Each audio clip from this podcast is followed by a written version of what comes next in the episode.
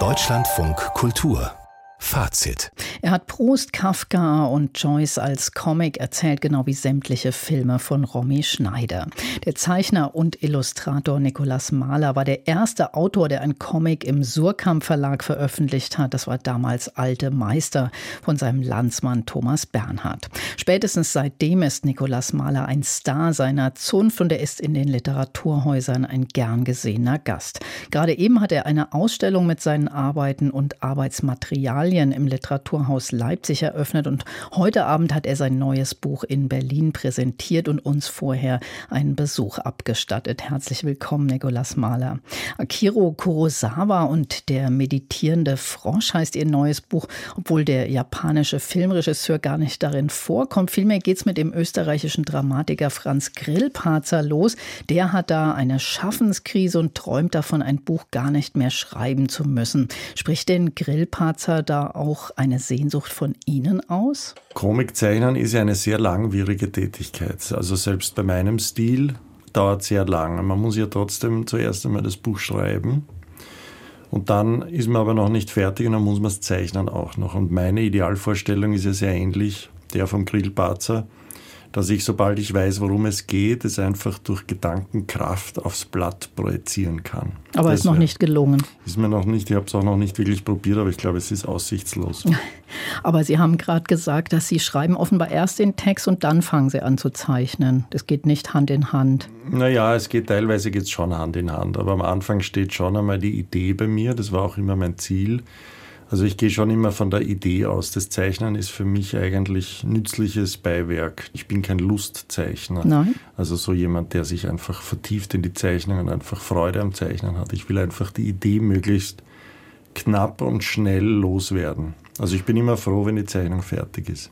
Da haben Sie auch eine schöne Stelle in dem aktuellen Buch. Da geht es um den Zen-Meister Sengai und da heißt es, bei ihm zählt Gedanke und Bildschrift mehr als die ausgereifte Ausführung, genau wie bei mir. Was heißt denn das für Ihre Arbeitsweise? Wie schaffen Sie das, das dann einfach so zu lassen irgendwann?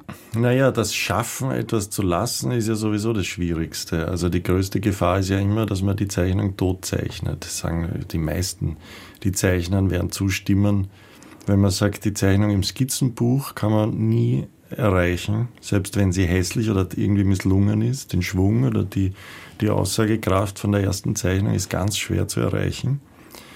Und dann versucht man halt herumzutüfteln und vielleicht sogar sie immer schöner zu machen. Und wenn man dann die Skizze neben der fünften Version, die schöner sein soll, daneben liegen hat, merkt man, dass es eigentlich gar nicht besser geworden ist. Und mein Ziel ist ja eigentlich ohne Skizze zu arbeiten dass man wirklich die erste Zeichnung nimmt und sich dann nicht schämt dafür, dass die vielleicht nicht so ausgereift ist, sondern einfach zu sagen, so, das ist einfach die Zeichnung, die aus meinem Gedanken entstanden ist. Das wäre eigentlich mein Ziel, aber so weit bin ich auch noch nicht. Ich näher mich dem an.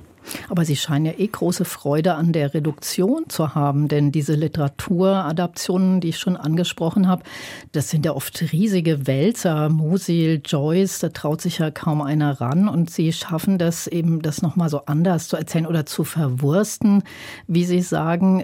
Was reizt Sie da dran? Weil Sie machen ja auch nicht so einen Kniefall voller Bewunderung, das merkt man gleich. Da ist offenbar irgendwas anderes, was Sie da dran begeistert.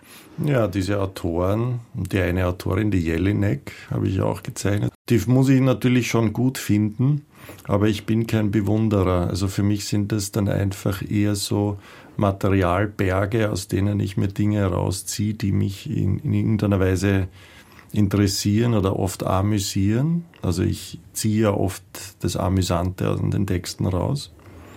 Und das ist eigentlich bei großen Schriftstellern eigentlich fast immer da.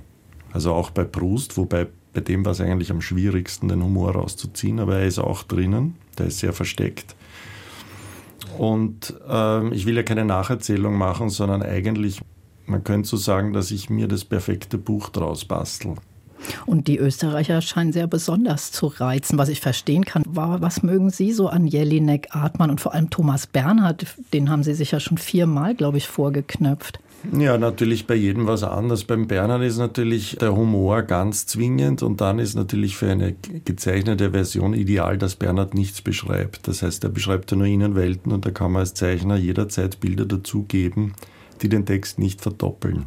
Das ist ganz wichtig bei so einer Adaption, weil es ist sinnlos, wenn man jetzt zum Beispiel den Text hätte, eine Möwe fliegt am Fenster vorbei, drunter eine Möwe, die am Fenster vorbei fliegt, zu zeichnen, ist sinnlos. Ne?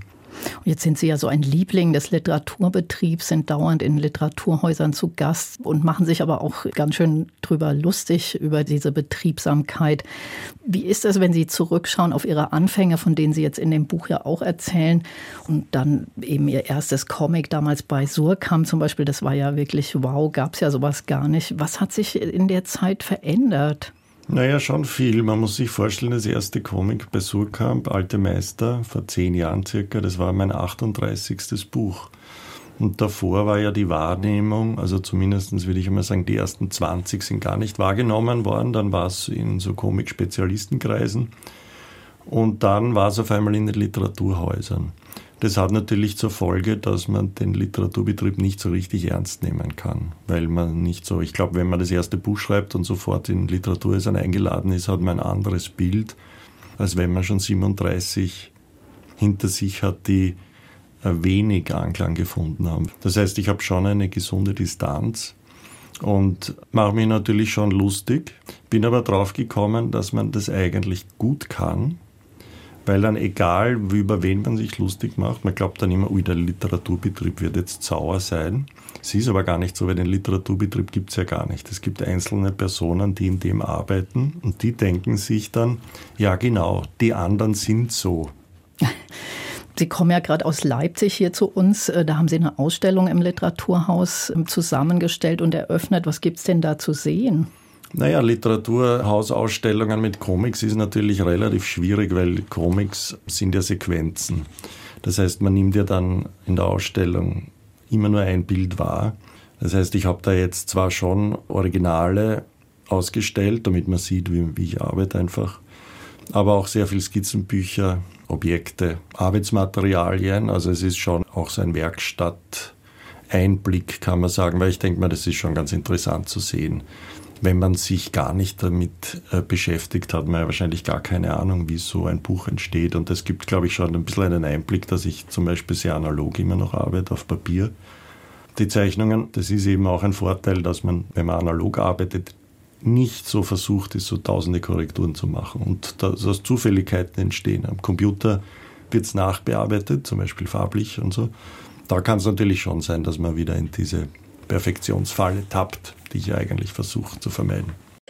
Nikolas Mahler, vielen Dank für dieses Gespräch und Ihren Besuch hier bei uns. Und das neue Comic von Nikolas Mahler ist unter dem Titel Akira Kurosawa und der meditierende Frosch beim Reprodukt Verlag erschienen. Und Nikolas Mahler stellt es Ende März in Stuttgart, Frankfurt, München und Wien vor. Und seine aktuelle Ausstellung ist im Literaturhaus Leipzig noch bis zum 29. April zu sehen.